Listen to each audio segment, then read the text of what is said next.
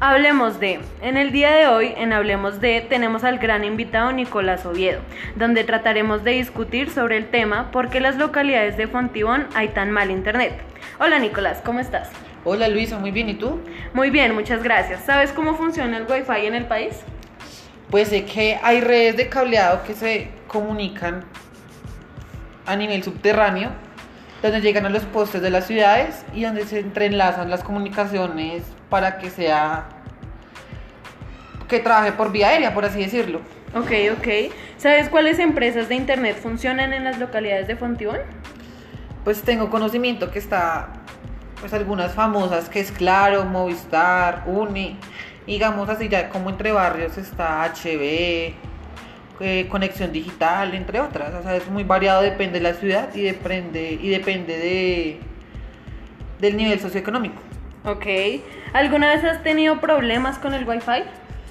Claro, digamos, más en días lluviosos, donde el cableado se mueve bastante por el aire y por la lluvia, el internet o el wifi es muy pésimo.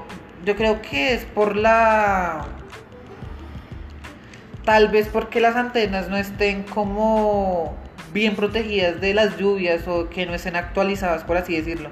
Pero sí, respondiendo a tu pregunta, sí es muy Deficiente. deficiente, por así decirlo. Hablando en la actualidad y, del confinamiento que se ha tenido a raíz del COVID-19, ¿qué tal te ha funcionado el Wi-Fi en esta nueva modalidad virtual?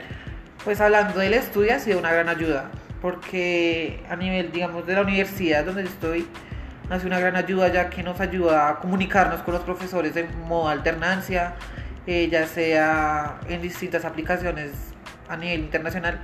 Es muy, ha sido muy variante esta, esta ayuda y más para la comunicación de mis familiares en este confinamiento. Digamos, yo tengo familiares en otros países, entonces esto nos ayuda a comunicarnos mejor y no a perder como ese lazo familiar que tenemos nosotros. Ok, y en los días de lluvia, estamos de acuerdo que es muy deficiente el internet, ¿cómo has logrado entrar a clases o tal vez has perdido? Y yo creo que es más delicado en una universidad porque son temas ya distintos a tratar. Sí, tienes razón, digamos, en este, en este caso, digamos, hasta el momento, pues empecé hace poco y pues el internet ha estado funcionando bien, pero digamos lo que te decía, en días lluviosos, o sea, es muy complejo la señal del wifi y pues me ha tocado perder bastante clase a, raíz de esto. Y digamos, digamos, en la zona donde yo vivo, se me va el wifi y yo puedo tener datos, pero la señal de los datos también se pierde por lo mismo de la lluvia. Entonces también qué haría, ni me funciona el wifi ni me funcionan los datos, entonces quedo totalmente incomunicado y voy, voy a perder clases. ¿Y esa pérdida de clases te ha perjudicado mucho en las notas? No tanto, más bien me ha, me ha como dado muchos problemas a nivel de conocimiento, ya que en la universidad se tratan muchos temas complejos donde necesita uno estar concentrado y donde estar en un lugar donde tú tengas bastante concentración. Entonces, pues más de las notas, no porque las notas se puede recuperar más adelante en un futuro. Pero digamos, vas a quedar atrasados en los temas, o digamos que preciso en la clase haya un quiz, o haya un parcial importante y preciso la plataforma se cierre ese día y no tengas wifi. O sea, hay muchas consecuencias a raíz del wifi que no haya.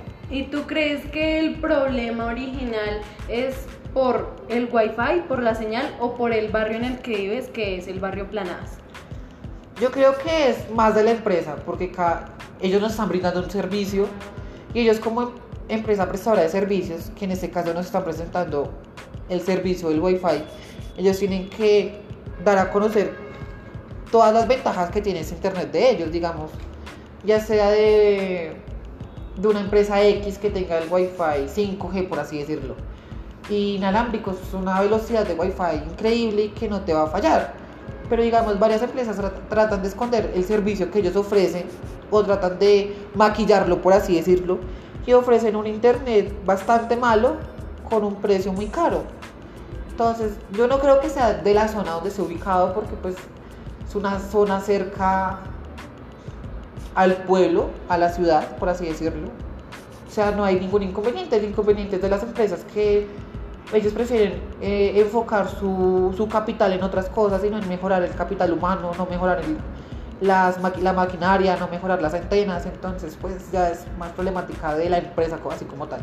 Ok, yo como persona que vivo en Planadas, entiendo que no hay muchas empresas que tengan wifi acá, entiendo que hay como dos o tres y yo he tenido las dos o tres conexiones y una tenía los modems muy malos, era muy buena, pero en nuestro barrio como siempre se ha ido la luz, quemaba los modems y fallaba. Y claro, em, es demasiado deficiente, es muy malo, no funciona. Pero hay tantas personas de Claro que dicen que es uno de los mejores internet y ahí es donde dudo de si es la localidad o la empresa como tal. Pues digamos, en la problemática que estás planteando, que digamos en nuestro barrio hayan problemas de conexión, hablando de la energía, entonces se podría lograr, digamos, en ese momento en Bogotá, como nosotros tenemos el servicio de la luz de Bogotá, en ese momento ellos están planteando de actualizar su cableado para así tener una eficiencia muy alta al nivel de, de, problemas y que ya se, no vaya tanto como que se vaya la luz en, en barrios, ¿no?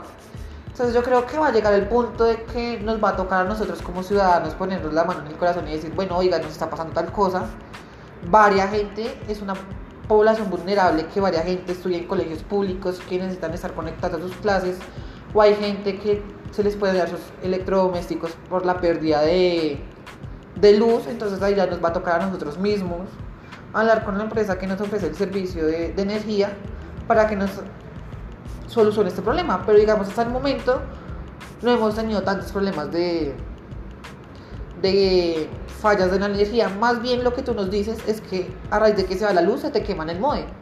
Entonces ya ahí vamos a ver que el capital que está que le estamos brindando a Claro, que es un capital que ellos deben invertir, ya sea en capital humano, en maquinaria, ellos lo están haciendo en maquinaria poco eficiente, de materiales baratos y materiales que no, no te van a dar la garantía de, de ofrecerte un servicio excelente.